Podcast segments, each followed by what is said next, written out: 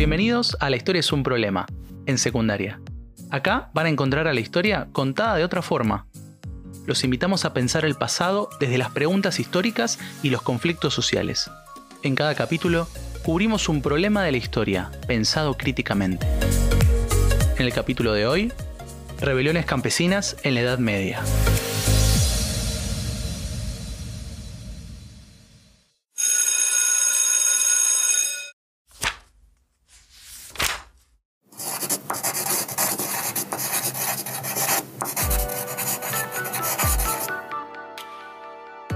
Hoy en día somos testigos de protestas en las calles por diversos temas, económicos, políticos, culturales. Y seguramente escuchamos la frase, esto siempre fue así. Y si bien la palabra siempre es un poco fuerte, sí podemos adelantarnos y afirmar que la protesta social, reclamando algo, no es típico de Argentina, sino que existe ya desde la antigüedad. La clave está en la existencia de las clases sociales. Mientras unos tienen más a costa de los que tienen menos, inevitablemente van a haber protestas. En este capítulo vamos a explicar qué protestas se dieron en el siglo XIV en plena Edad Media.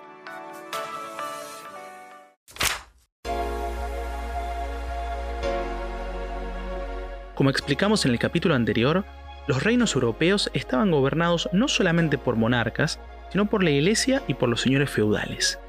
Expliquemos un poco mejor este último grupo, porque va a ser el protagonista de este capítulo. El feudalismo fue la forma de organización económica durante toda la Edad Media y la temprana modernidad. ¿Y cómo funcionaba?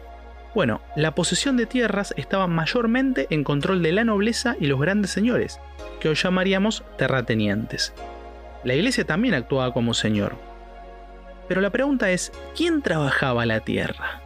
Bueno, los campesinos, los rústicos, como explicábamos antes. Si las tierras campesinas estaban dentro del dominio señorial, tenían que pagar una renta, que podía ser en forma de trabajo o dándole una parte de lo cosechado al señor feudal. A partir del siglo X, los señores feudales incrementan la presión sobre sus campesinos, lo que lleva a que tengan que trabajar más para satisfacer las necesidades señoriales. A esto se tenía que sumar el impuesto que debían pagar a la iglesia, y el contexto no siempre era favorable. Si la temporada no era buena o si habían desastres naturales, los campesinos eran los que padecían las cargas fiscales y no tenían demasiado para subsistir ellos mismos.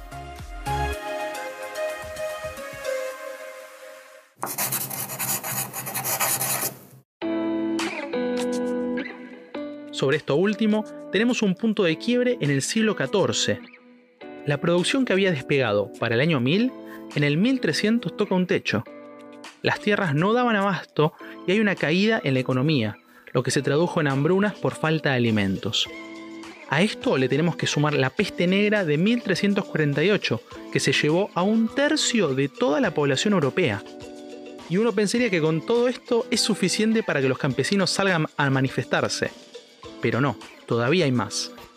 Como les contábamos en el capítulo anterior, la sociedad medieval era cristiana, todos creían en Dios.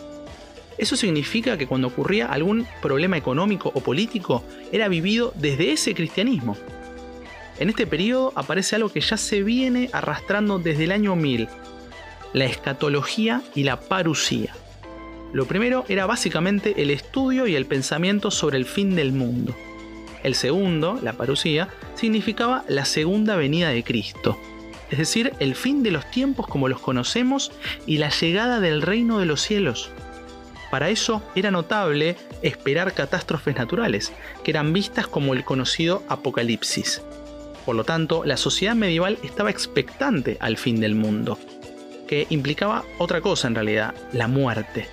Por lo tanto, vemos una combinación de factores culturales. El miedo a la muerte, desastres naturales con mensajes divinos, el reino de los cielos, es decir, el paraíso. La mismísima peste negra fue vista como un castigo de Dios por los pecados de la humanidad.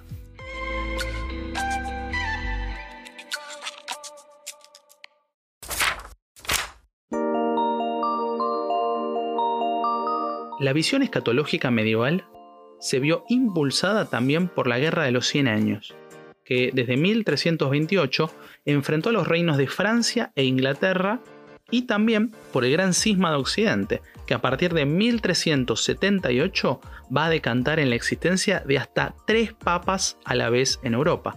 Recordemos que actualmente existe un solo papa. Todos estos elementos fueron un caldo de cultivo para temerle a la muerte y buscar respuestas en Dios, pero también para que los campesinos reaccionen contra quienes los explotaban. Los campesinos de Inglaterra y Francia van a ser los protagonistas de las revueltas, y acá mencionamos algo clave. Son revueltas y no revoluciones. Explicamos por qué. Las revueltas son manifestaciones violentas de un grupo social oprimido por otro grupo social, pero que solamente buscan solucionar un problema específico. Y una vez solucionado, todo vuelve a la normalidad. Una revolución, por otro lado, busca transformar toda la sociedad. Busca un cambio permanente y sin vuelta atrás. A modo de ejemplo, desarrollemos el caso inglés.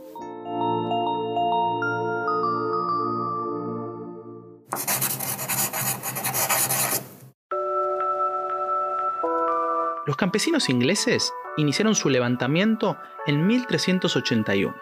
¿Contra quién? Contra los señores feudales. El eslogan que circulaba en ese entonces era, Cuando Adán trabajaba la tierra y Eva hilaba, ¿dónde estaba el señor feudal?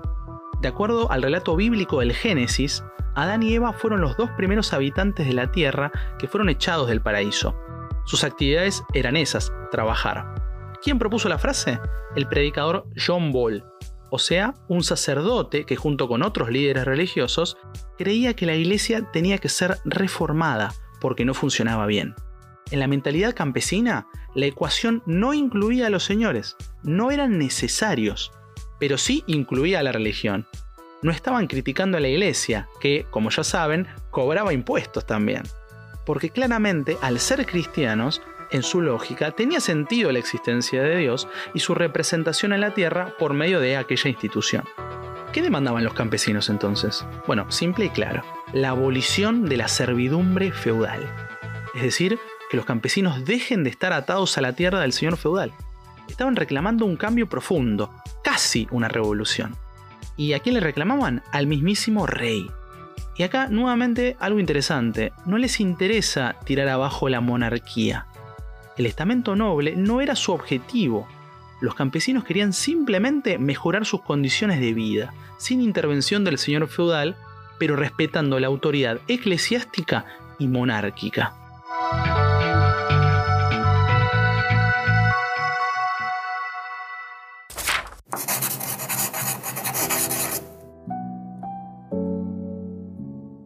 Los reclamos no fueron solamente de palabra, también implicó violencia, avanzaron contra las propiedades señoriales e incluso sabemos que quemaban los papeles que certificaban la propiedad señorial.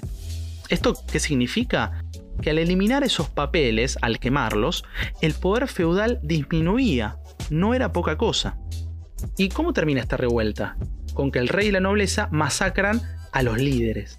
Sin embargo, fue un precedente para los reclamos que vendrían después la servidumbre feudal efectivamente empezó a decaer con el tiempo y mientras tanto fueron apareciendo otras revueltas, otras rebeliones campesinas que reclamaron mejoras en la calidad de vida hasta el propio siglo XX. Como decíamos al principio, la protesta social, el enfrentarse contra el grupo opresor, es una constante en la historia de la humanidad, por lo menos desde el neolítico.